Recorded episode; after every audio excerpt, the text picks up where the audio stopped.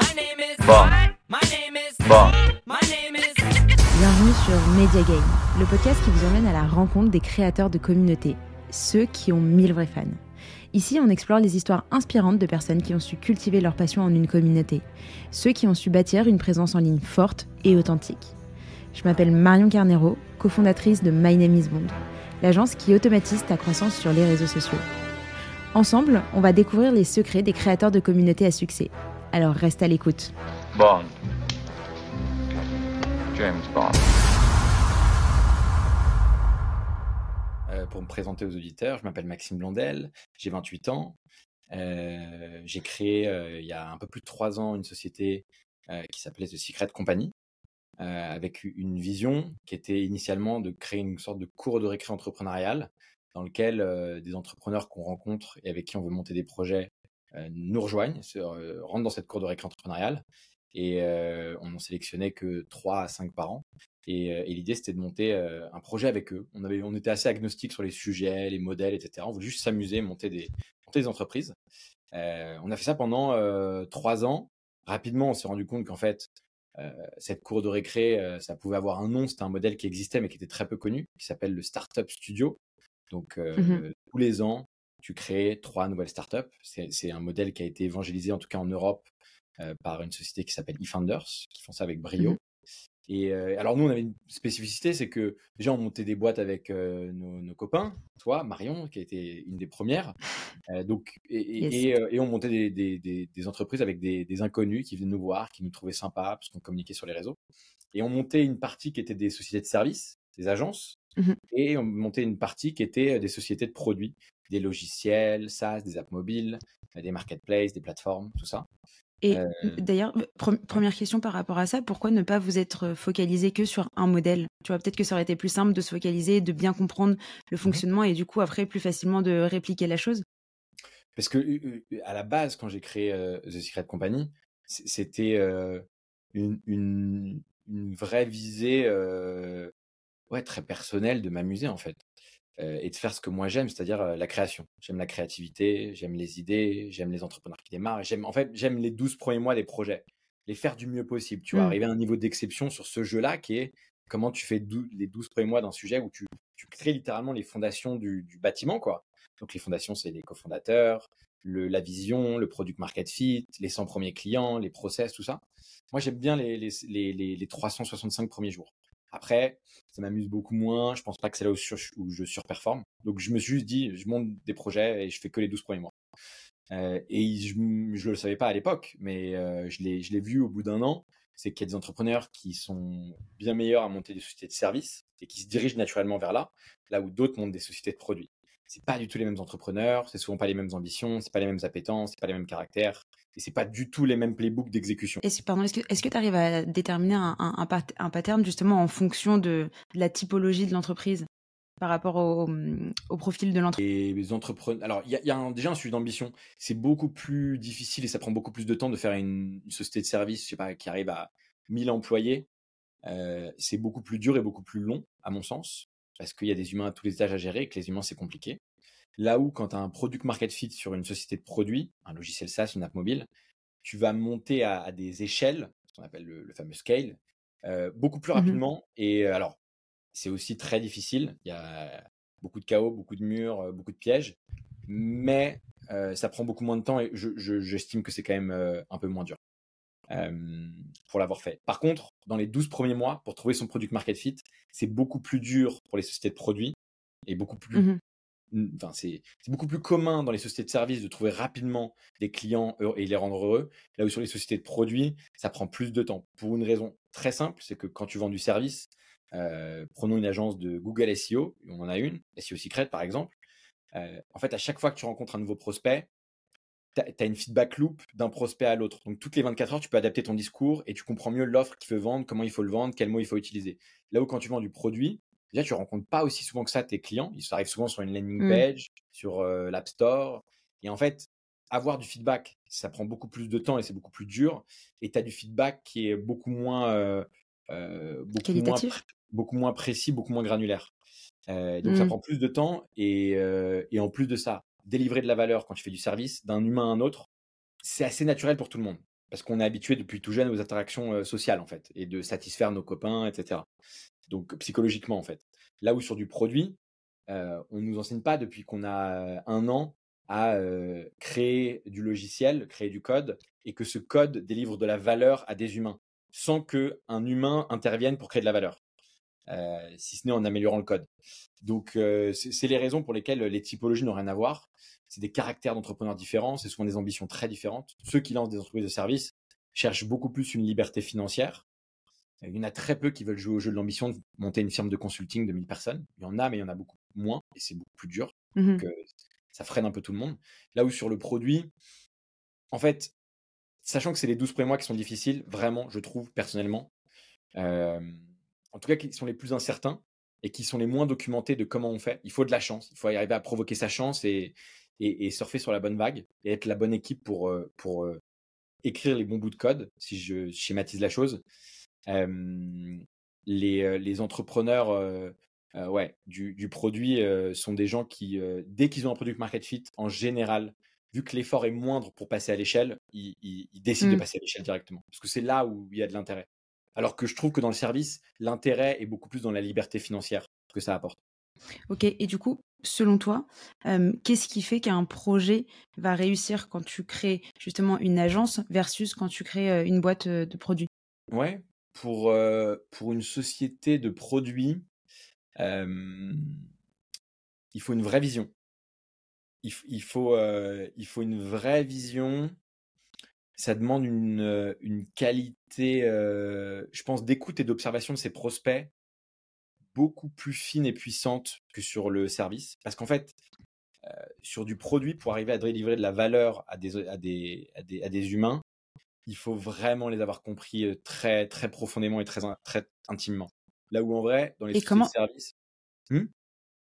Comment, comment est-ce que tu fais dans ce cas pour justement les comprendre intimement alors que effectivement, la plupart du temps, enfin maintenant, on est vachement, tu vois, dans, dans une ère où euh, on fait tout de manière digitale, etc. Il y a des gens qui montent des boîtes, ils ne vont jamais rencontrer euh, leurs clients. Comment est-ce mmh. qu'aujourd'hui, tu arrives à aller à la rencontre de ces clients ou en tout cas aller chercher l'information qui te sera nécessaire pour peut-être, tu vois, genre recalibrer euh, la vision de telle sorte que finalement ta boîte, elle prospère Il faut beaucoup de temps, il y a plus de temps d'itération pour trouver un, produit, enfin, un market fit sur du produit que sur du service. Il faut plus de temps d'itération, c'est comme ça. Il y a beaucoup de services, sociétés de services qui, qui vivent très bien dès 30 jours et qui délivrent pas une valeur ni un service incroyable. Hein. là où sur le mmh. produit, les humains n'ont pas le temps. Ton logiciel, il est pas bon, il passe à autre chose. Ton application mobile, elle est pas bonne. L'expérience, la, proposition de valeur, si je peux te donner une image, c'est un jeu de joaillier. Tu es dans, dans ton labo et, tu fais du travail minutieux. Là où sur le service, ça demande beaucoup plus d'être grossier, bourrin et de dire très directement à ta cible qu'est-ce que tu veux. Et s'ils disent je veux que tu rédiges plein d'articles de blog pour faire remonter mon site, toi, tu travailles très dur pour créer, écrire plein d'articles de blog et leur délivrer. Sur du produit, tu vois, prenons l'exemple exact. Donc, tu développes un logiciel SaaS qui va, peut-être en intelligence artificielle, qui va écrire des articles de blog pour que les entreprises remontent dans les moteurs de recherche Google SEO. Bah, d'ici là, que tu aies une intelligence artificielle qui soit aussi fonctionnel qu'un humain et qui donc délivre autant de valeur à ton client, bah, en vrai, ton IA, tu as un ou deux ans de RD intense et avec les bons ingénieurs. Il faut trouver les bons ingénieurs. Donc tout ça prend plus de temps. Là où sur le service, tu prends ta plume, on t'a appris à écrire à l'école, let's go. Et est-ce que tu penses que il est plus facile de lancer de manière bootstrap une agence, enfin du coup une boîte de service qu'une boîte de produits? 100%, 1000%. Aujourd'hui, tu penses que pour lancer euh, une boîte de produits, tu es obligé d'avancer des fonds? Ouais, si, alors on a une chose incroyable en France, hein, c'est qu'il y a Pôle emploi. Donc euh, les entrepreneurs arrivent à faire de la RD pendant leurs deux ans de Pôle emploi, euh, quand ils l'ont. Mmh. nous, on s'adresse à une cible maintenant, donc on s'appelle plus de Secret Company, on s'appelle The Quest, on s'adresse à une cible donc de très jeunes, des 17-27 ans, drop-out, qui ont quitté l'école, qui sont un peu bizarres, un peu penchés, un peu singuliers, appelle-le comme tu veux. En tout cas, des gens qui sont hors système, et qui n'ont pas du tout aimé, mmh l'expérience de l'école. Donc nous, on leur délivre une bourse de 100 000 euros pour qu'ils puissent des sociétés de produits et très ambitieuses. Mais oui, oui, no-brainer sur. en vrai, demain, The Quest, ça rate. Je recommence, mais que sur du service. J'ai le playbook, c'est facile, c'est très documenté online. c'est c'est ouais ouais, je, je l'exécuterais avec beaucoup plus de force et je monterais 20 agences par an. Ouais. Là où avec The Quest, tu vois, Mmh. on crée 5 startups par an. On n'arrive pas à faire plus aujourd'hui. On fait, on, on a déjà réussi à faire 3. Maintenant, on veut essayer de passer à 5. Mais le produit est beaucoup trop dur pour faire du volume. C'est un jeu d'orfèvrerie en fait. Donc là, on a parlé de The Secret Company qui est devenu The Quest. Est-ce que tu peux nous en parler un petit peu? Pourquoi ce, changement de nom? Pourquoi ce rebranding? Ouais, euh, on, a passé trois ans euh, euh, avec beaucoup de très hauts et beaucoup de très bas à essayer de masteriser ce jeu singulier du startup studio. Il y a tellement peu de startup studios partout dans le monde, on doit être une centaine, qu'en fait c'est très peu documenté, on a peu de recul, et donc on a pu uniquement apprendre sur le terrain en faisant euh, des erreurs et en itérant. Sauf qu'on avait peu de feedback loop parce qu'on on, on montait que euh, quelques projets par an. Et la feedback loop, on Mm. l'avait post 12 mois. On savait post 12 mois si on avait bien fait notre travail. Si l'équipe qu'on avait montée sur une vision produit donnée était la bonne, si elle faisait du revenu, ou si, elle, c'était une app mobile, s'il y avait de l'usage et de la rétention utilisateur. Et, euh, et donc, on a, on, a, on a appris, ça nous a pris trois ans vraiment à le masteriser, je pense. Et une fois qu'on l'a masterisé, il s'avère que l'année dernière, on a démarré trois projets, dont deux viennent de lever des fonds, euh, Revoltrain et Mobula. Et, les deux CEO euh, ont appro- approximativement chacun euh, 18 et 20 ans, tu vois. Euh, on a travaillé très dur, euh, 18 mois avec chacun pour euh, structurer les équipes, la vision, lever des fonds, euh, avoir des clients, tout ça. Euh, et en fait, on s'est dit, mais attends, c'est à la fois ceux avec qui on a la meilleure performance, de très loin, c'est ceux avec qui on a pris le plus de plaisir, de très loin, et c'est ceux qui, même une fois que nous, en tant que, en tant que startup studio, on peut le dire, c'est notre métier, même 18 mois quand on n'est plus dans l'opérationnel et qu'on sort et que nous, on recommence un nouveau batch, ils sont ultra contents euh, de notre accompagnement, hyper reconnaissants, nous font des mises en relation dans tous les sens, nous recommandent, nous encensent dans les médias. On s'est dit, mais en fait, c'est avec eux, c'est eux notre sweet spot, euh, notre, euh, notre typologie de client sweet spot. C'est pas des clients, c'est des associés, parce que nous, on prend des parts dans les Oui. sociétés qu'on crée. Euh, et on s'est dit, bon, bah, ces jeunes-là, quand on les interviewait, ces deux CEO, ils nous disaient, en fait, pour moi, vous avez été mon école. J'ai drop out et je vous ai rejoint. Vous avez été mon école. On a une école d'entrepreneuriat très hands-on. Et, euh, et on s'est dit, et nous, la blague en interne, c'était qu'on les appelait depuis un moment les petits Kylian Mbappé. On les trouvait brillantissimes. et on s'est dit, mais attends, Kylian Mbappé, il est passé par le centre de formation de l'AS Monaco. Et un centre de formation, c'est une école, mais c'est une école du terrain. Tous les jours, tu vas Ouais. sur le terrain, tu t'entraînes, tu y vas. Et on s'est dit, mais c'est bizarre qu'il n'y ait pas de centre de formation entrepreneuriaux. Donc on s'est dit, OK, on change de nom. On va s'appeler The Quest pour euh, la quête entrepreneuriale. Et The Quest, c'est le premier centre de formation entrepreneuriale pour les 17-27 ans qui euh, s'emmerdent en cours, très concrètement. Euh, tous les ans, on va sélectionner entre 5 et 7 jeunes qu'on trouve nous singuliers et on va euh, construire une entreprise de produits avec eux. Et, euh, et ouais, tu vois, en fait, ça nous a pris trois ans de comprendre le jeu auquel on jouait, le bon positionnement, notre euh, target, notre cible sweet spot de client, entre guillemets. Et, et là, maintenant, on sait qu'en en France, pour l'instant, et je pense après en Europe, on veut créer cette, cette école d'entrepreneuriat pour les gens bizarres. Ok. Et ces gens bizarres, ces, ces, ces jeunes, c'est vous qui allez les chercher ou c'est eux qui viennent vous chercher? C'est quoi votre plan d'action là-dessus? C'est un peu, en gros, quel est votre canal d'acquisition, si on peut appeler ça comme ça? Alors encore une fois, c'est pas vos clients, bien sûr. hein, vous cherchez des associés finalement. Mais euh, comment est-ce que vous le mettez en place? Euh, on- a de la chance d'avoir euh, depuis trois ans beaucoup de référals. On a beaucoup de gens qui nous aiment et qui nous font des mises en relation, qui connaissent notre vibe et qui, qui nous disent voilà, vous devrez vous rencontrer, je pense que ça va bien se passer entre vous. Euh, et là maintenant, tu vois, c'est pour ça aussi qu'on a changé, c'est que la marque de Secret Company, personne la comprenait, personne la retenait vraiment. On nous appelait My Secret Company, My SEO Secret Company, enfin voilà. Donc on s'est dit, allez, on change de brand. Et là, on a fait une brand très e-sport, gamifié, parce que c'est ce qui parle à la nouvelle, la nouvelle génération, c'est le e-sport, le gaming. Mm. Euh, et on, on- on se brand très concrètement. On parle plus de startup studio. Là, je t'en parle parce qu'il faut, il faut expliquer la, la transition. Oui, bien sûr. On- On parle de centre de formation entrepreneuriale pour des jeunes euh, singuliers. Et, euh, et donc, euh, on fait des conférences dans les lycées, on fait des conférences dans les écoles. on a différentes OP de com là-dessus. Après, on a des techniques un peu plus secrètes. Je ne vais pas rentrer dans les détails, mais on, on, on est, on scanne des Discord, des Telegram. On est à des endroits où, où- où les écoles institutionnelles ne sont pas et où les fonds d'investissement ne sont pas. Ce qui fait qu'on arrive à avoir ce qu'on appelle un, dans, dans le marché du venture capital, parce que structurellement, The Quest, c'est un fonds d'investissement, si, si- si- si on regarde les choses très factuellement. Donc, on a un deal flow euh, propriétaire qui, euh, que personne n'arrive à capter et sur lequel personne se positionne réellement, tu vois. Euh, Je te, je te donne un exemple. Il y a deux écoles que j'admire dernièrement qui sont montées, 42 et l'Albert School. Ils vont chercher des profils plus institutionnels qui ont envie de faire un master et rester dans le, sur les rails de la société. et c'est des écoles en 3 ans, 5 ans, etc. Nous, avec The Quest, ça dure 12-18 mois et on cherche des gens qui veulent sortir du système, qui ont une vision et qui veulent imposer cette vision au monde, monter leur entreprise. Mmh. Drop out, comme on dit. Donc, donc on, cherche à des endroits où les, les autres ne cherchent pas. Il y a un aspect qui est que tu mentionnes peut-être un petit peu moins au niveau de la communication, qui Mmh est le fait que, bah, effectivement, maintenant, vous rayonnez un petit peu, si on peut dire ça comme ça. Toi, ça fait longtemps que tu es dans l'entrepreneuriat. Maxime, ça fait 10 ans qu'on se connaît, ça fait 10 ans que tu entreprends. tu as bossé chez The Family, donc forcément, tu as, eu, as, eu, as eu de la visibilité, tu as commencé à, à, prendre la parole. Tu es un peu une référence finalement dans le monde de l'entrepreneuriat. Je pense que ça, ça a aussi aidé. Pour autant, si je peux me permettre, tu travailles pas non plus énormément ta communication, tout ce qui est personal branding, etc. Enfin, disons que tu, tu essayes de le travailler, mais tu as ce côté où tu n'es pas non plus hyper régulier. Ouais, c'est vrai, as raison. Déjà, pourquoi? Enfin, est-ce que tu ne penses pas que si tu travaillais un petit peu plus ce côté-là, il n'y aurait pas davantage de retombées à la fois pour The Quest, mais aussi pour bah, toutes les agences et tous les, tous les projets que vous accompagnez au quotidien? Si, c'est un chantier là, depuis qu'on on s'est renommé The Quest, si, si, c'est un chantier sur lequel on doit travailler.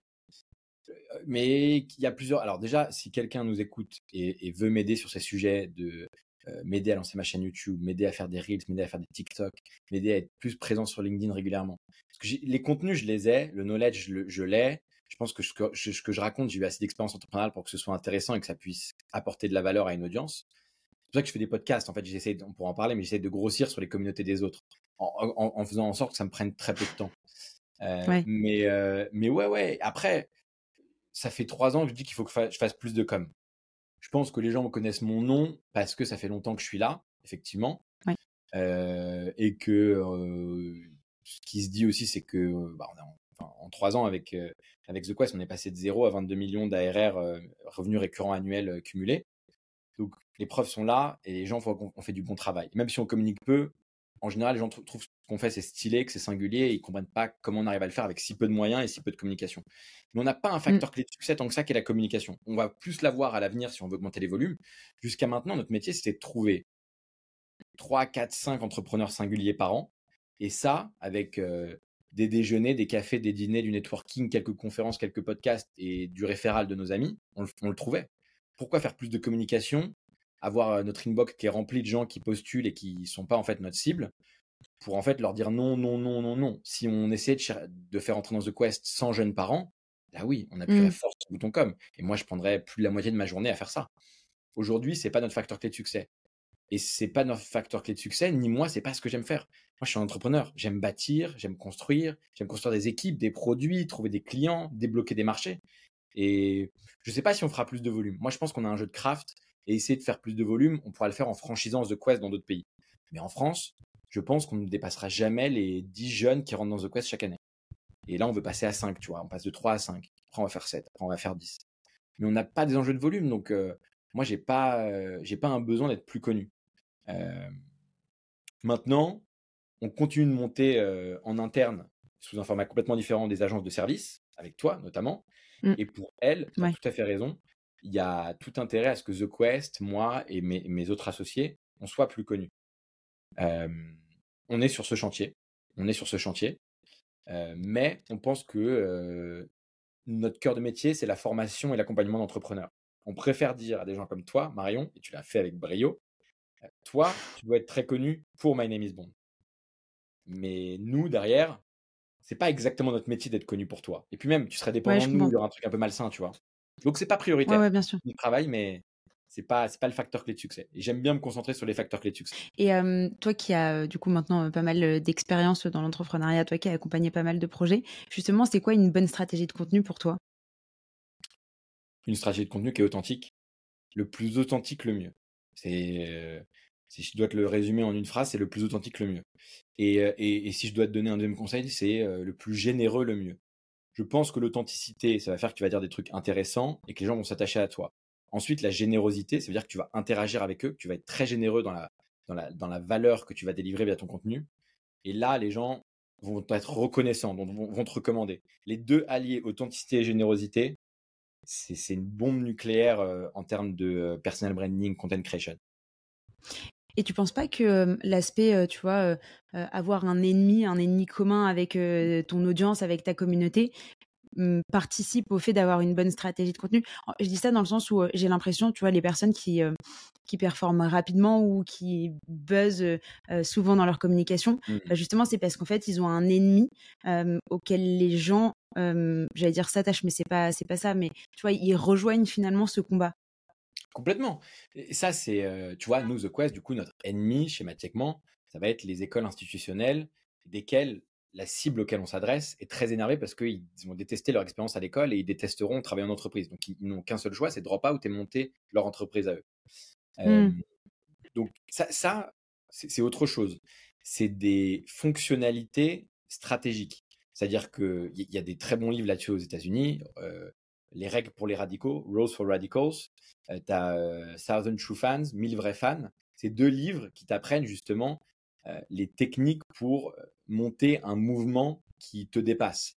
C'est ce que les, politiciens euh, utilisent énormément. Et les artistes comme Lady Gaga, il y a un super article de blog euh, euh, sur Medium là-dessus qui montre comment Lady Gaga, avec de l'authenticité et de la générosité, beaucoup d'interactions sur Snapchat et puis sur Instagram, euh, a, créé une communauté incroyable. Tu vois, Il- elle appelait sa communauté. Il y, a- il y a des règles. C'est appeler, donner un nom à sa tribu.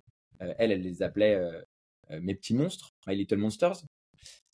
Ensuite, il faut avoir un blason, une sorte d'égérie, tu vois. Nous, dans notre cas, c'est la pieuvre dorée. Il faut un blason, comme toute école, comme Har- Harvard a un blason.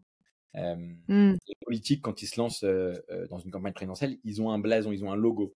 Qu'est-ce qu'il faut faire d'autre? Il faut trouver un ennemi, tu as raison.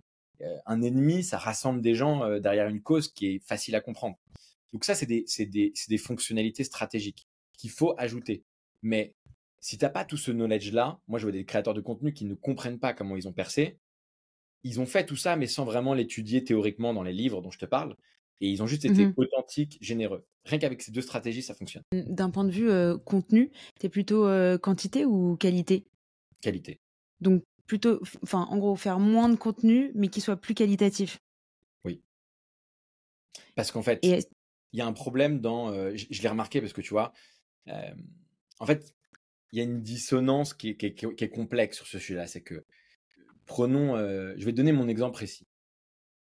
Ça fait trois ans que je pousse des entrepreneurs en leur disant personal brand toi, crée ta communauté, ça va, tu vas être un aimant à opportunité, à associer, à Mm. client, à investisseur et à employé. Et ta vie sera plus facile. Ça va créer des effets de levier dans ta vie où tu vas travailler en dormant, ce qui est un super pouvoir incroyable. Le problème, c'est que j'ai remarqué que si tu n'aimes pas avoir cette, générosité de création de contenu, de te mettre à risque, de te mettre en avant, de te mettre devant la caméra, ça fonctionne pas, ils veulent pas le faire. Et en fait, il faut pas obliger quelqu'un qui n'a pas envie de faire de personal branding à le faire, parce qu'il va le faire mal.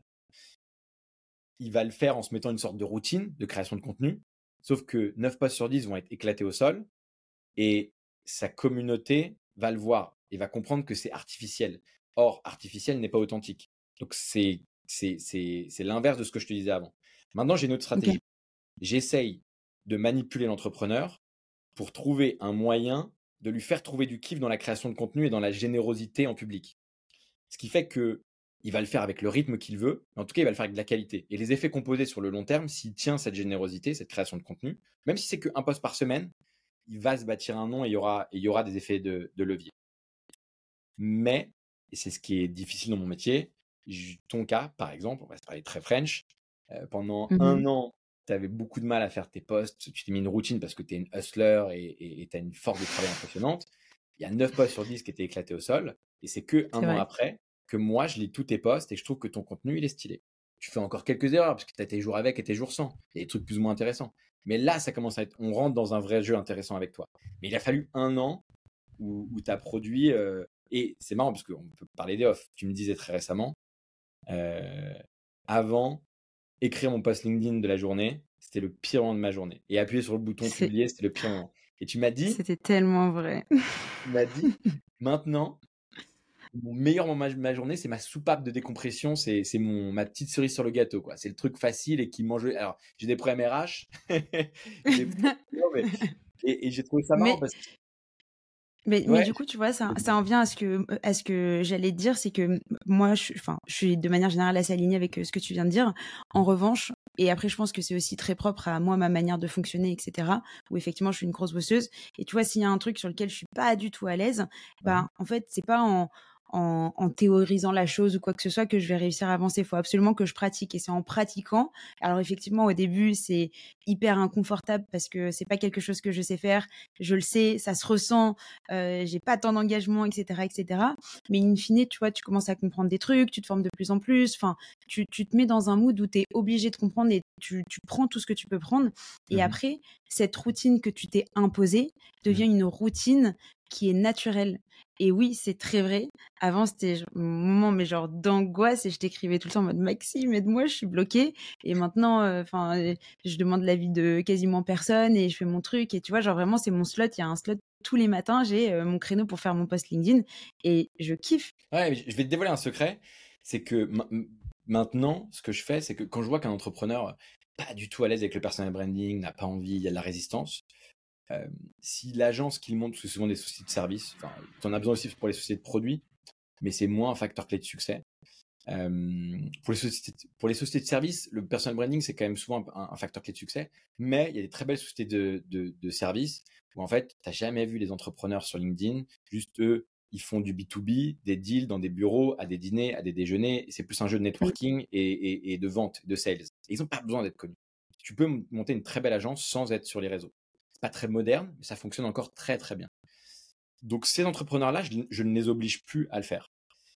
Toi, c'est le secret que je voulais te dévoiler. Le problème, c'est que tu montes une agence qui est très singulière, mais qui a un potentiel incroyable. C'est que c'est ce qu'on appelle une vraie agence productisée. Et j'en ai vu beaucoup essayer, il n'y en a pas beaucoup. Parce que toi, tu ne vends pas du temps de consultant, tu vends du temps de robots qui sont pilotés par des consultants.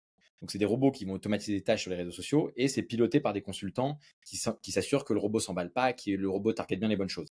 Donc, ta, ta, ta société de consulting, elle a, elle a, des unités économiques. En anglais, on, on dit des unités économiques qui sont très différentes d'une société de, de, consulting traditionnelle qui vend du temps d'humain de consultant.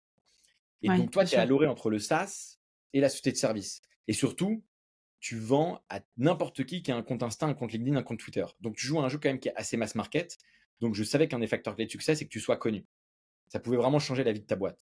Donc, dans ton cas, j'ai pas trouvé de solution et je me suis dit, OK, le seul moyen, c'est qu'elle devienne tellement forte à la création de contenu qu'elle kiffe. Et ça, il fallait que ça prenne un an. Et je savais que pendant un an, Mm. ça allait être. Et euh, est-ce que tu penses pas qu'il y a une limite d'une certaine manière, tu vois, de, de justement de, de travailler autant ce personal branding, d'incarner autant la boîte, etc. Euh, est-ce qu'il y, est qu'il y a une limite d'une manière ou d'une autre? Si, si, de se perdre là-dedans, de, de, de, de, se tromper de jeu, de penser qu'on devient un influenceur alors qu'on doit être un chef d'entreprise. C'est un équilibre qui est difficile à trouver. Il y en a beaucoup qui se sont perdus dedans. Euh, Grégoire Gomato de Germinal, je crois, l'explique très bien. J'ai vu un Reels passer où il explique qu'il était devenu complètement fou. Il annonçait d'abord ouais. sur les réseaux les, les annonces avant de les, les, annoncer à ses employés. Euh, qui, le CA ne l'intéressait plus, c'était la dopamine du reach, de partir viral sur un poste. Donc c'est euh, pour ça aussi que j'oblige. Enfin, j'ai jamais obligé personne. J'ai encouragé euh, avec insistance. Mais maintenant, un entrepreneur qui me dit qu'il a une autre stratégie, c'est pas très très grave. Et, et, euh, et, et j'ai pas envie de se faire perdre les gens dans des jeux qui ne sont pas les jeux euh, qui leur vont bien en fait. Et Donc comment est-ce que tu arrives à préserver justement euh, les entrepreneurs? Et, Enfin, j'ai pas l'impression de, de, ce que j'en sais au sein de, de The Quest euh, que quelqu'un s'est perdu, etc. à ce niveau-là. Mais si jamais ça devait arriver, comment est-ce que euh, tu, tu, protégerais justement ces entrepreneurs? Et si ça n'arrivait pas et que potentiellement ça pouvait arriver, comment est-ce que tu les préviendrais? Ouais, c'est notre rôle. Euh, je, les, je, les, préviendrai comme tu me connais, de façon très directe. très cash. Par, par, WhatsApp. Non, j'essaierai de leur dire, là mec, je vois que tu fais ça, j'ai mes signes, mon radar me fait dire qu'il y a des signaux que tu es en train de te perdre. Euh, viens, on s'appelle, on s'en parle. Je prends la personne une heure par téléphone et on discute. Et, et j'essaie de lui faire comprendre. C'est très compliqué. Réagirais différemment d'un entrepreneur à l'autre en fonction de ce, que, de ce que je connais de lui et de la relation qu'on a. Nous, non, c'est vrai que ça, ça, nous est pas trop arrivé, mais après, c'est parce que aussi, on n'est pas très connu, tu vois?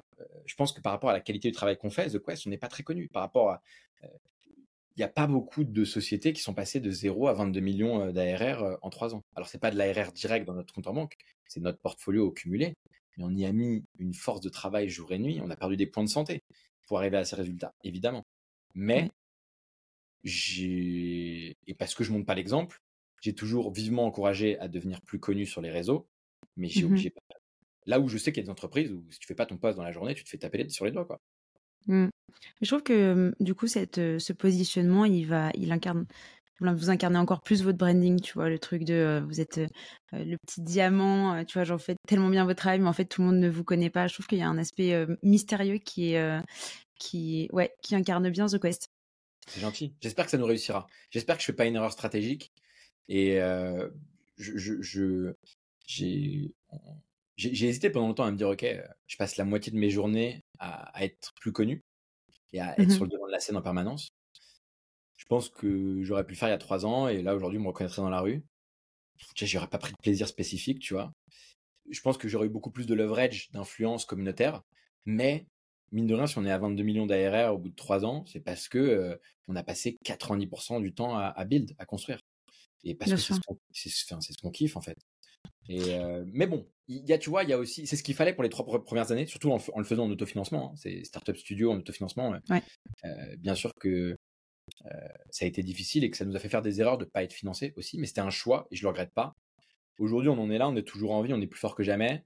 Il est probable que pour passer les trois prochaines années, il ne faille pas garder la même stratégie de mystérieux et qu'il faille être beaucoup plus connu. Donc, de toute façon, il y a des pivots. Hein. Rares sont les boîtes qui restent avec la même vision du début jusqu'à la fin, en réalité. Tu vois, tu es obligé de t'adapter à ton marché, à tous les aléas de la vie, etc. Ouais, raison, Et pour en revenir un petit peu à l'aspect communication, prise de parole, chose que du coup vous ne faites pas énormément vous en interne, même si vous poussez les boîtes que vous accompagnez à le faire. toi, tu disais qu'une de tes stratégies, c'était d'essayer de, grossir avec les communautés des autres. Tu peux nous en parler un petit peu? Oui. Dans l'entrepreneuriat, j'ai vu deux choses contre-intuitives que tout le monde pense, mais ils se trompent. Euh, la chose, c'est que tous les entrepreneurs pensent que la concurrence, ça existe. Ça n'existe pas. La seule concurrence, c'est avec toi-même. Et or, les entrepreneurs deviennent obsédés avec ça. Ils passent leur temps à regarder leurs concurrents, à perdre du temps, à les jalouser. Alors qu'en plus, leur côté cours et leur côté jardin, il n'a rien à voir. juste avant, à midi, je mangeais avec euh, une agence. Je ne citerai pas le nom, c'est des copains, je les adore. J'étais persuadé en voyant leur poste passer sur les réseaux qu'ils étaient à 3-4 millions de CA. Putain, ils m'ont annoncé leur CA, j'étais choqué. C'est beaucoup moins, 3-4 fois moins. J'étais choqué. Et donc, si tu te compares en permanence avec l'extérieur des autres, tu finis très malheureux et en plus tu perds du temps et ça te défocus, ça te fait prendre des mauvaises décisions stratégiquement. Donc, tous les entrepreneurs pensent que la concurrence ça existe alors que ça n'existe pas. Euh, et même enfin, c'est, la concurrence, elle est avec toi-même. Ça, c'est le premier truc. Vrai apprentissage des trois dernières années. Donc maintenant, euh, quand un entrepreneur vient me pitcher un truc qui existe déjà, tu me verras mmh. jamais lui dire ah mais ça existe déjà. Or c'est le premier feedback de tout mauvais coach d'entrepreneur. la deuxième chose, c'est que le nombre d'humains sur cette planète est, fini, en tout cas en progression, mais à l'instant T est fini. on est plusieurs milliards et on peut penser que quand on crée, quand on augmente en followers, quand on crée une communauté, elle, sort de terre. C'est pas du tout ça. C'est pour ça que j'adore My Name is Bond et que je défends la vision depuis trois ans le seul moyen de bâtir une communauté et de l'influence, c'est de voler cette influence à quelqu'un d'autre et d'attirer les, followers à soi. Donc, il faut aller les chercher dans leur communauté. Passer sur les podcasts d'autres. Là, tu vois, les gens qui ne me connaissaient pas, sur Media Game, je viens te voler des followers, Marion. Tu vois? Et qu'en fait. Et de la même manière que, moi, je t'envole. oui, c'est cool, les podcasts. C'est donnant-donnant. Tout à fait, tu as raison. Et c'est pour ça que probablement qu'il faut de la récurrence et il faut des routines de création de contenu. C'est qu'il faut puisque d'autres vont arriver sur le marché de l'influence et t'envoler, il faut rester présent et continuer d'envoler aux autres. Mais donc, euh, oui, oui, tu ne crées des communautés qu'en grossissant sur le dos de communautés d'autres. Ok. Et donc... La première, euh, pardon, je te coupe, la première, euh, aller sur d'autres podcasts, si ce que tu racontes n'est pas intéressant ou n'est pas singulier, ça fonctionnera pas. La mmh. première phase, c'est d'arriver à avoir une thèse une vision, une théorie sur ton marché, sur un sujet qui est mise à jour.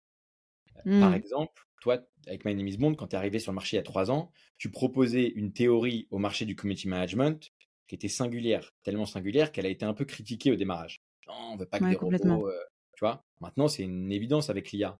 Tu as tenu trois ans et, et, ChatGPT, OpenAI t'ont aidé à évangéliser ça et à avoir une meilleure image.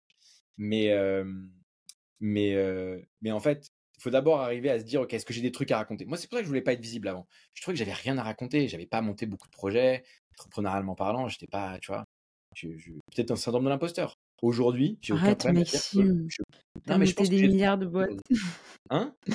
J'ai dit, t'as monté des milliards de boîtes. Non, mais ouais, mais avant, c'était des petits trucs. Là, je pense que je suis arrivé, et c'est encore très jeune, mais on a des sociétés qui ont levé des fonds, on, on fait du million de chiffre d'affaires, on a des clients heureux. Non, mais là, là, je pense que t'es juste passé à un autre level. Mais tu vois, genre, même euh, à tes débuts d'entrepreneuriat, enfin, t'as monté des projets, même pour les que t'avais monté avec Adams, etc. Enfin, tu vois, ok, c'était un autre genre de jeu. Enfin, même parler, parlons-en, c'était quoi le projet? C'était The Young Economy, c'est ça? Ouais. Euh, et tu vois, alors effectivement, hyper différent de tout ce que tu as pu monter euh, par la suite. Mais tu vois, vous étiez vachement dans la recherche de, euh, vas-y, on va faire des concours, etc., pour euh, gagner des prix, pour pouvoir financer la chose, etc., etc. Bref, plus dans un mindset de, euh, entre guillemets, on va chercher, enfin, on va ouais, chercher des fonds pour pouvoir développer le projet.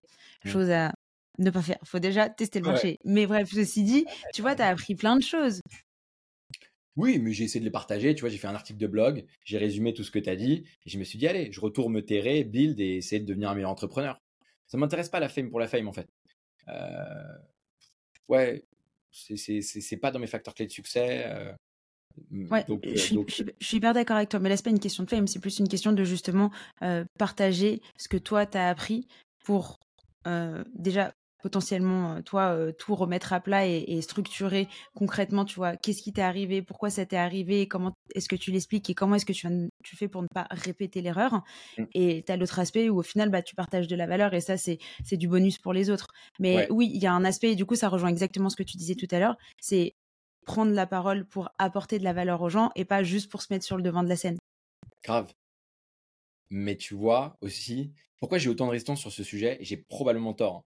Peut-être que je devrais déjà être beaucoup plus connu. euh, euh, mais bon, en fait, déjà, il y, a un- sujet, c'est que euh, il y a un sujet de générosité. J'ai essayé d'être généreux avec l'écosystème et quand j'avais un gros retour d'expérience à faire, je, le fais. Je fais mon post LinkedIn, je fais mon article de blog, je fais mon podcast. J'essaye au maximum de le faire.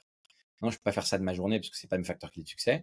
Mais surtout, j'en suis arrivé à un point où euh, partager de la valeur par du contenu, d'un point de vue éducationnel, et l'éducation est probablement mon sujet préféré sur Terre, ça ne règle pas le Mm. problème. Les gens, ils ont t'as beau leur répéter les choses, pas pour autant qu'ils les comprennent et qu'ils les intègrent. Moi, ce que j'ai vu qu'en éducation, ce qui marchait le mieux, c'était de pousser les gens par la, de, de la falaise et qu'ils apprennent eux-mêmes en marchant. Tu peux leur raconter ce que tu veux, leur donner les playbooks, etc. Il y a un moment où il faut passer à l'action. Et moi, j'aime l'action. Et l'action, c'est un outil éducationnel incroyable. Donc, ça, il y a eu des moments où ça m'a gonflé de faire des retours d'expérience, de raconter ma life, etc. Et pour ceux qui veulent travailler avec moi, ils me contactent, on monte un projet ensemble et on va apprendre ensemble sur le terrain. Mais euh, le compte, je sais, je devrais être plus généreux sur le contenu. Mm. Mais je préfère l'action. Mais t'as as grave raison. Et tu vois, euh, je repense euh, à mes tout débuts dans l'entrepreneuriat, quand je, suis venue te voir et je t'ai dit euh, Bon, Maxime, j'en ai marre de mon boulot, viens, on lance un projet ensemble. Et tu m'avais dit Ok, bah tiens, commence par regarder toutes ces vidéos, etc. C'était des conférences d'Oussama. Ouais. Et euh, je regardais en mode Ok, vas-y, il faut que je me mette dans le mindset. maintenant, je suis en entrepreneuse, etc. Euh, la vérité, c'est que je les ai pas du tout regardées parce que, en fait, tu vois, c'est trop théorique et que t'es pas dans la pratique et que et qu'en plus de ça, en vrai, ça te sert à rien parce que tu vois, ça se trouve, euh, ton idée, elle est éclatée au sol et ton marché, il en a rien à faire. Et, et toi, tu le sais pas, t'es là, en mode, ouais, mais tu vois, toute la théorie, enfin, j'applique euh, bêtement la théorie, mais en fait, c'est pas du tout comme ça que ça se passe. En fait, t'as la réalité du marché qui, qui peut faire mal d'une certaine manière, en tout cas pour les personnes, tu vois, qui sont très attachées à cette partie euh, théorique, Mhm. mais qu'on nous a, genre, grave appris à l'école, en fait. Ouais, ouais. En fait, ça, consommer du contenu, ça motive. Le problème, c'est que quand le contenu il est terminé, tu te retrouves tout seul face à ton écran et, et, et, trouver de la motivation euh, euh, bah, seul quand la vidéo est terminée. La vidéo est terminée. Mais il y a une petite partie des gens qui écoutent, qui arrivent bien à intégrer la théorie et qui n'ont qui pas besoin euh, que la vidéo continue pour rester motivés. Mais c'est une partie tellement infime. Euh, au final, le, le, gain est principalement pour les créateurs de contenu qui deviennent connus, qui ont des effets de levier, etc. Et, euh, et, vraiment, je conseille aux gens de, pas, de, de, réfléchir moins et d'agir plus, en fait. Le, vrai secret est là, et même en disant ça, ils vont pas le comprendre et ça, ça aucun effet. Mais, mais en fait, ce que je préfère, tu vois, dans, dans le, la création de contenu, c'est de le mettre payant. J'ai beaucoup de respect pour les formateurs comme Yomi Denzel, etc. Et je sais qu'ils sont décriés, je m'en fous. En fait, c'est une question de dynamique. Quand tu payes pour du contenu, c'est que tu es dans une dynamique personnelle à ce que quand la formation elle sera terminée, la formation que tu as payée, tu vas passer à l'action. Parce qu'en fait, ta motivation elle est personnelle. Quand tu as mis l'argent, c'est un gage de ta motivation personnelle. Tu t'es engagé. Tu es passé à l'action. Et c'est une action difficile de lâcher de l'oseille. Alors que tout le contenu gratuit, c'est facile de le consommer, il est gratuit. Donc ça t'engage en pas grand-chose, si ce n'est un peu de temps perdu à lire un post. Sauf que la, dopamine que ça te crée aussi, on est la génération dopamine facile avec TikTok. Donc, bien sûr. J'aime de moins en moins le contenu gratuit. Par contre, tu vois, le contenu payant, ça, ça, ça, ça, ça, j'ai, j'adore. J'adore et, je pense et, alors parce que c'est toi, c'est la valeur perçue que tu as parce que justement tu dis ok le mec l'a mis payant ou est-ce mmh. que tu penses que c'est enfin il y a, y a, vraiment une différence de qualité en termes de, de contenu? Les deux déjà tu fais du meilleur contenu quand tu sais que les gens payent en face parce qu'en plus ils sont durs avec toi plus redevable. elle est nulle donc tu dois l'améliorer. Mais c'est ça trie à l'entrée en fait. Tous ceux qui les touristes ne payent pas ceux qui payent sont ceux qui ont envie d'opérer un vrai changement dans leur vie Attends, du coup, j'ai une vraie question, une vraie question qui est euh, d'ordre d'actualité. Tu penses quoi du coup des CPF euh, Je pense que c'est une initiative euh, incroyable de l'État. je crois trop en l'éducation pour dire que c'est nul. C'est vraiment une initiative incroyable de pays développés qu'est la France. Et, je félicite, je félicite l'État pour, cette initiative parce que ça va. Il y a plein de gens qui se sont fait éduquer par ce et qui ont qui ont opéré des, des tu vois des des, changements de carrière, des réorientations professionnelles. Donc c'est vraiment incroyable.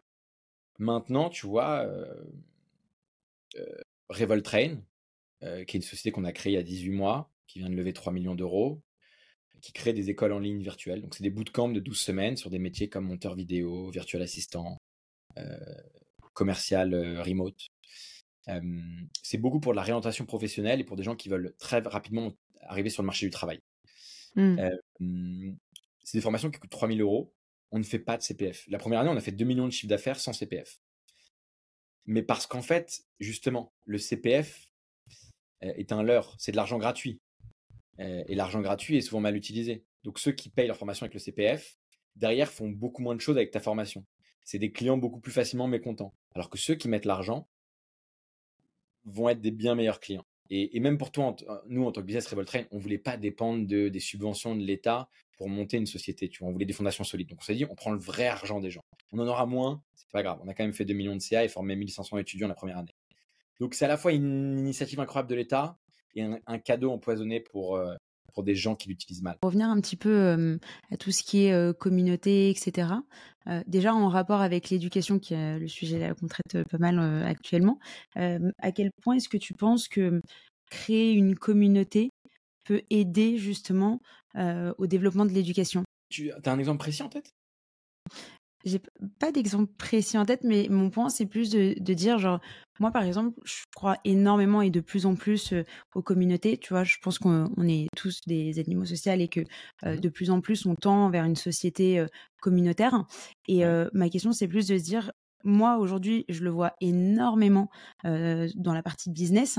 C'est-à-dire que à mon sens, les boîtes qui vont perdurer dans le temps sont des boîtes qui réussissent à créer des communautés, des communautés qui sont fortes, qui au final sont un peu indépendantes, etc.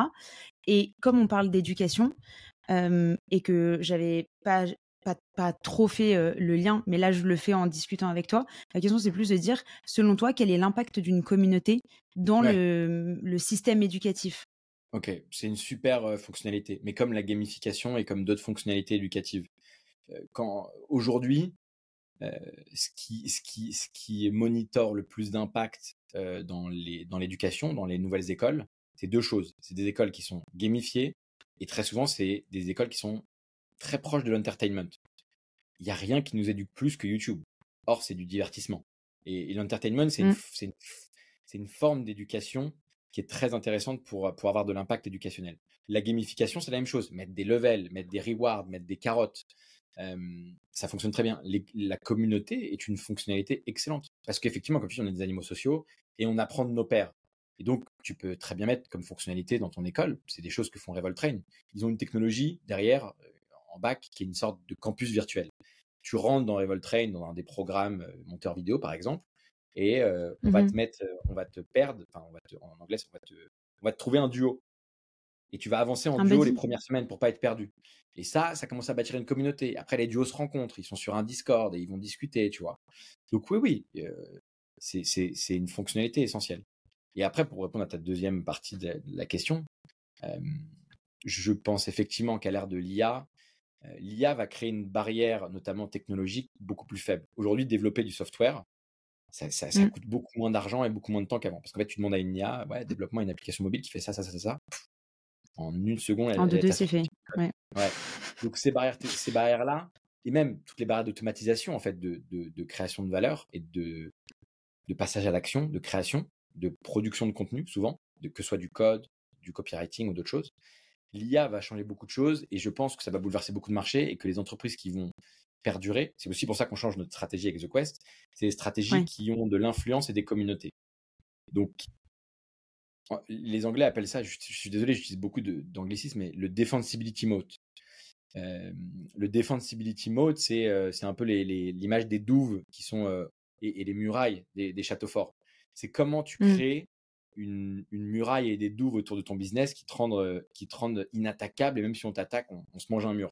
Bah, c'est l'influence, c'est avoir des followers et avoir une communauté qui, si t'arrive quelque chose, si on t'attaque, un concurrent, un client mécontent, tu as une communauté d'ultra fans qui vont dire non, non, non, mais les attaque pas parce qu'ils sont quand même incroyables. Moi, je suis fan.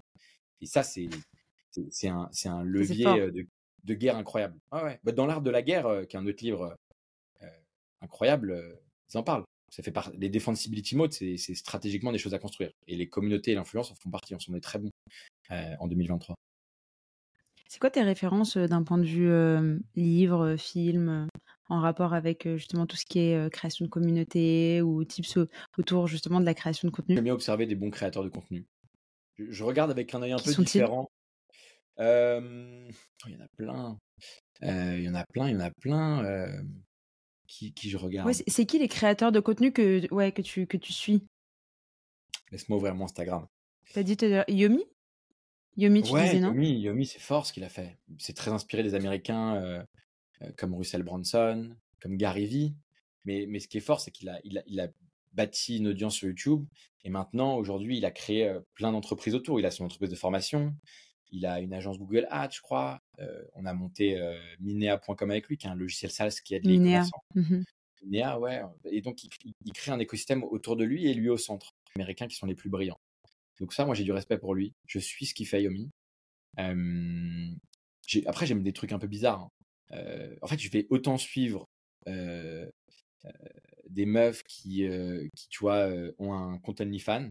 Mais ce que je regarde, c'est pas forcément leur truc pour parler très crûment. C'est que je regarde leur stratégie de contenu je regarde leur façon d'exécuter leur stratégie. Comment ils parlent à leur communauté, comment ils interagissent, quelle, à quelle fréquence ils postent des, des stories, euh, Mm. qu'est-ce qu'ils repartagent, à qui ils parlent, à qui ils parlent pas, combien ils ont de followers, combien ils ont de following?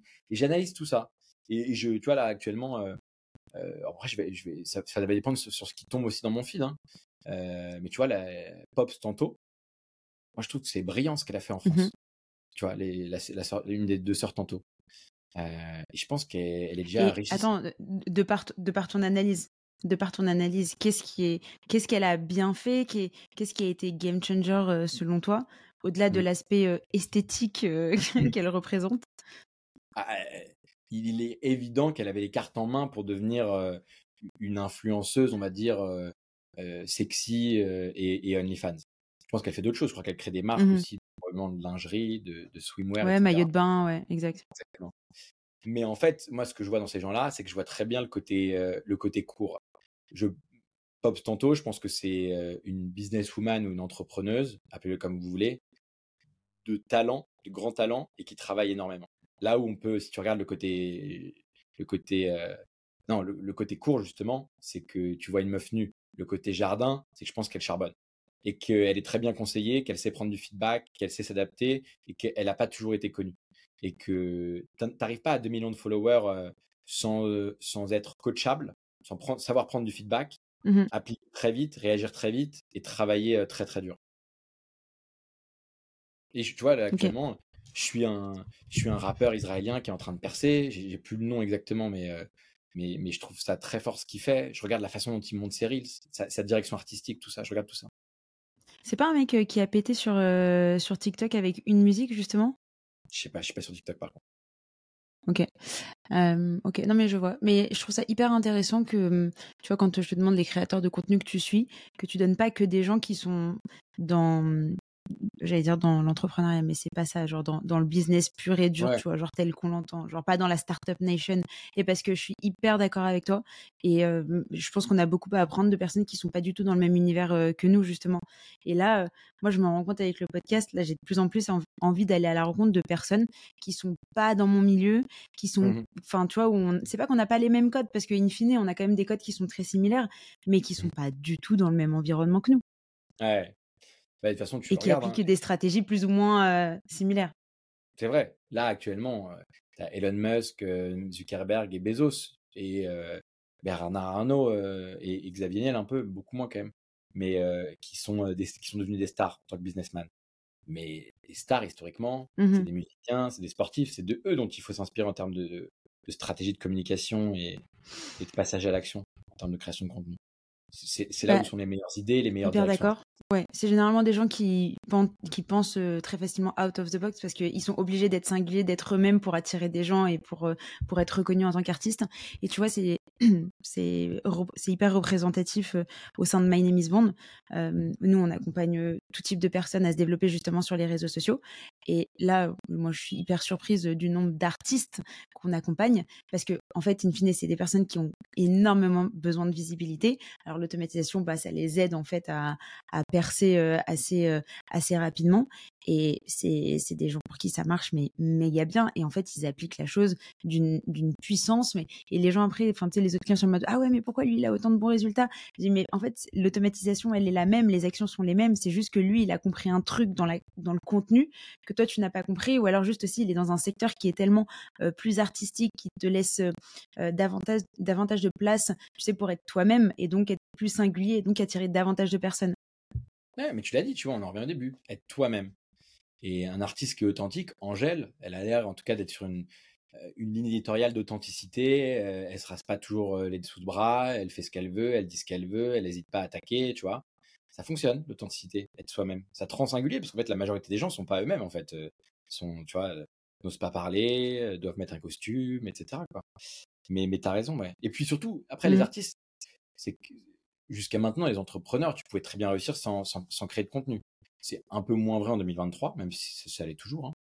Euh, un artiste, s'il n'est pas connu, il peut créer euh, toute la musique qu'il veut, toutes les, tous les tableaux, euh, ça fonctionnera pas. Donc ça fait vraiment partie de leur métier. Donc euh, logiquement, ils y passent plus de temps et ils découvrent des choses, ils comprennent des choses intimement beaucoup plus profondes que quand des entrepreneurs créent du contenu. Ouais, bien sûr. Et comment est-ce que tu vois justement les... Non, ouais, vas-y. J'allais dire Elon Musk. Elon Musk, c'est un sujet intéressant parce que on comprend pas comment il arrive à gérer autant d'entreprises ensemble, etc. Je pas une admiration folle euh, et démesurée comme un entrepreneur pour lui.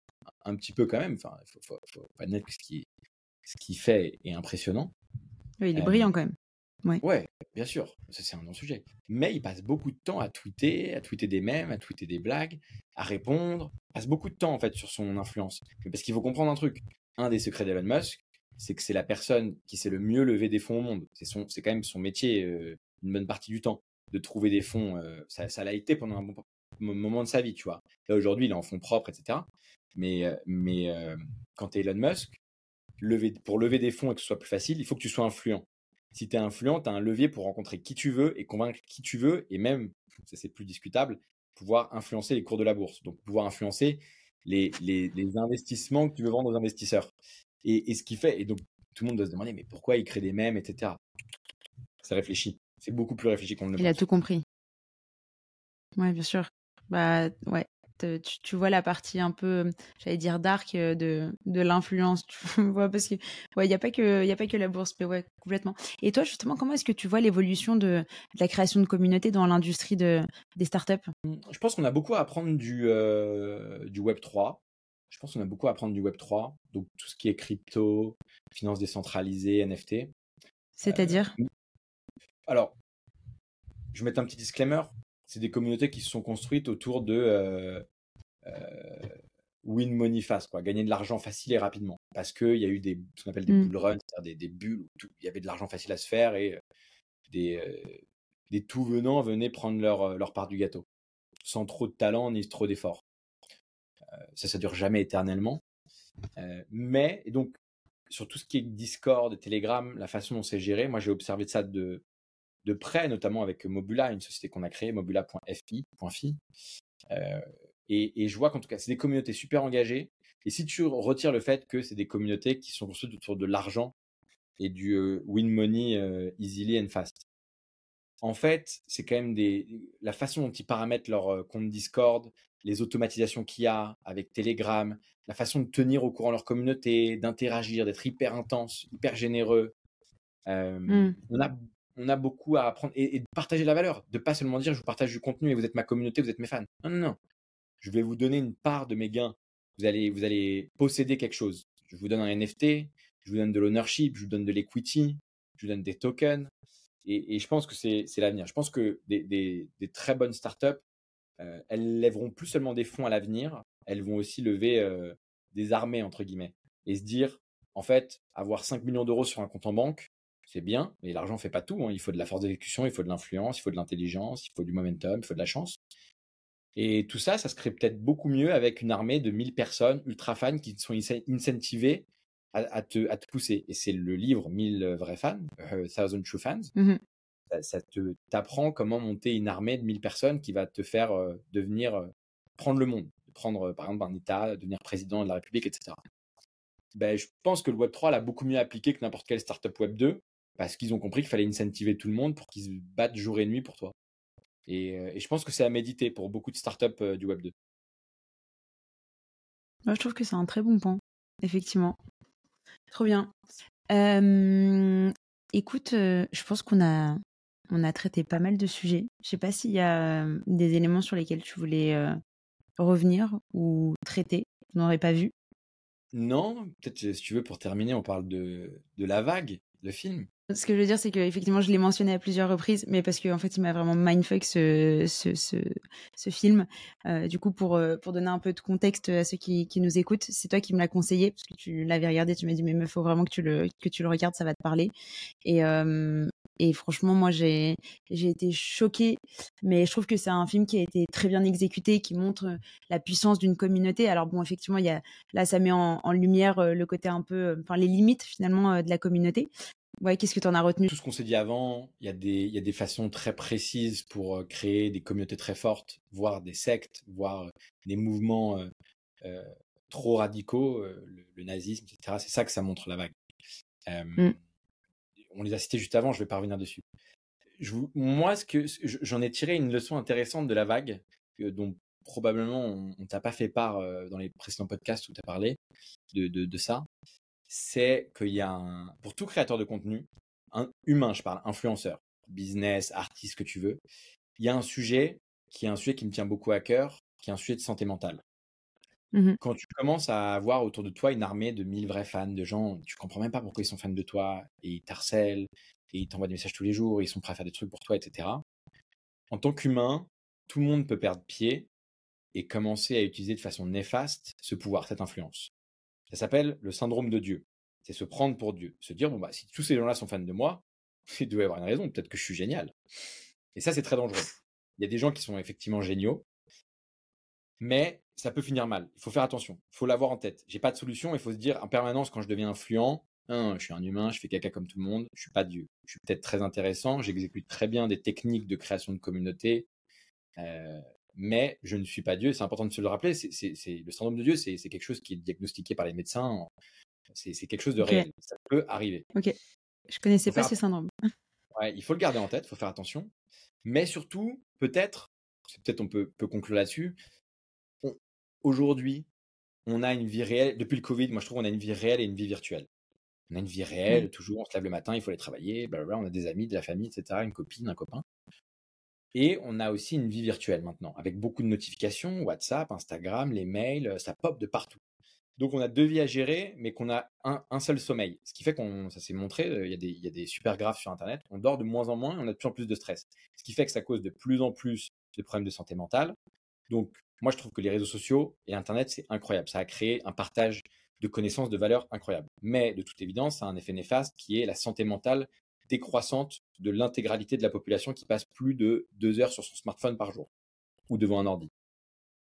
Mm. Et j'ai envie aussi de dire aux gens qui n'est pas un truc. euh, ça, fait, ça fait même pas mes affaires, ça fait, ça fait pas mon business de, de dire ça aux gens. Si vous êtes sur les réseaux, si vous commencez à être un, un petit influenceur, mais que vous sentez que vous n'êtes pas heureux, que euh, vous commencez à avoir du mal à vous lever le matin, que le seul truc qui vous fait lever, c'est qu'en fait, bah, il y a plein de gens derrière vous, il faut créer du contenu pour satisfaire votre communauté. Si, euh, en fait, vous comprenez que vous étiez plus heureux avant quand vous étiez inconnu, c'est pas un jeu fait pour tout le monde en termes de, de force mentale d'être connu. C'est c'est anormal, d'être connu. C'est anormal d'être encensé. C'est pas fait pour tout le monde. Ça peut ne pas plaire. Et avoir une vie d'inconnu calme, c'est aussi très bien pour 99% des gens. C'est trop bien d'essayer, de vouloir dire est-ce que peut-être que moi, est-ce que je veux être, est-ce que je pourrais être un grand entrepreneur? Est-ce que je pourrais être un grand influenceur? C'est pas fait pour tout le monde. Donc, si vous sentez que vous perdez pied, que vous, que vous commencez à avoir le syndrome de Dieu, à, à plus avoir les, pieds qui touchent terre, ou qu'en fait ça vous rend pas du tout heureux de devoir satisfaire en permanence une communauté, couper son téléphone et ne garder qu'une vie réelle et ne plus avoir de vie virtuelle et peut-être faire un métier de, je sais pas, ébéniste. On a un pote Mathurin qui a fait ça. Ouais. Ça ne se juge pas et, ça vous sauvera peut-être la vie. Donc, les communautés, l'influence, c'est trop bien. Allez-y à fond, testez, mais n'hésitez pas à revenir dans le monde réel. C'est une belle conclusion. Où est-ce qu'on peut te retrouver? Alors moi, j'aime bien ma vie réelle et j'adore ma vie virtuelle aussi. Donc vous pouvez me retrouver sur euh, Insta, insta.blondie. Euh, c'est c'est probablement mon réseau social préféré. Sur LinkedIn, Maxime Blondel. Et, euh, et, et le mieux, c'est- le truc qui me rendra le plus heureux, c'est vous, si vous visitez le site de The Quest, jointhequest.co. .co. Euh, J'ai passé un an à faire ce site web, la direction artistique, le copywriting, Mhm. stratégie. Euh, et c'est un des trucs dont je suis le plus fier dans ma vie. Donc, euh, ça m'a pris trois ans. Euh, en vrai, en tout, trois ans à penser, un an à exécuter, et on l'a sorti là il y a un mois et demi, donc euh, sur ce site. Effectivement. Et ben écoute, je mettrai tous les liens en description. Merci, merci Marion, Merci. bisous. Hi, my name is Bon. My name is Bon.